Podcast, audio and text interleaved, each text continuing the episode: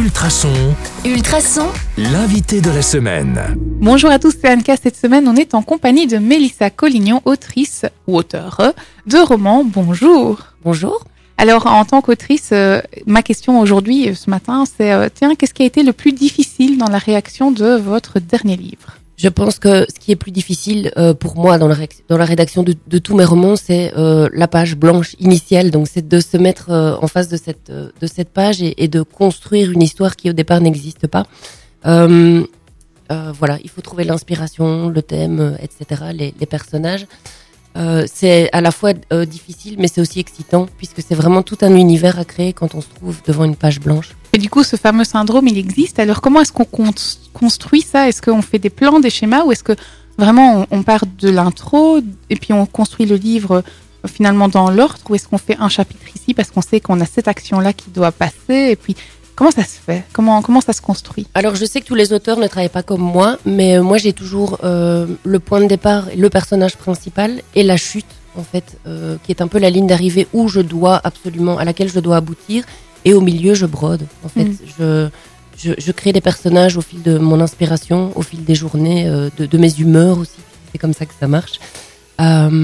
Voilà, donc moi c'est assez spontané dans l'écriture et j'arrive toujours à, ce, point final que j'ai décidé dès le départ. Au final, cette spontanéité, elle se retrouve aussi dans, la. Moi, en tant que lectrice, quand je lis euh, euh, vos romans, je, ressens aussi ce, côté direct, hein, ce côté assez spontané.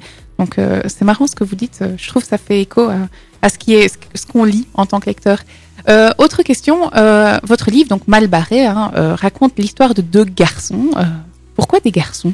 Euh, je pense que dans mon troisième roman, donc l'héroïne s'appelait Clara et c'était une fille. Et c'est vrai qu'après avoir passé trois ans tête à tête, trois ans c'est le temps qu'il me faut pour écrire un roman puisque je ne suis pas romancière à temps plein.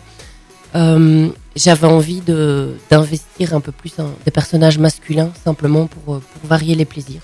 Alors, euh, dernière question pour aujourd'hui. C'est quoi l'argument clé, l'argument phare que vous pouvez donner pour qu'on lise Mal barré Je dirais que la thématique étant donc c'est l'histoire en fait d'un jeune adulte dont les parents sont alcooliques. L'alcoolisme pouvant être assez compliqué euh, en termes de, de thématique, euh, j'ai voulu broder d'humour en fait euh, ce livre et je pense que j'ai réussi puisque mon mari et d'autres personnes qui ont fait partie des lecteurs et qui l'ont lu dans la pièce où j'étais, je les ai entendus se marrer en fait et donc je pense que l'humour et les petites allusions à des choses qu'on connaît, des, des, des, des, choses qu'on voit à la télé par exemple, euh, voilà, ça peut être le point fort de, Donc, de mal barré. Paris réussi. Si vous avez envie de rire tout en ayant une histoire qui est construite, c'est Mal barré qu'il faut lire.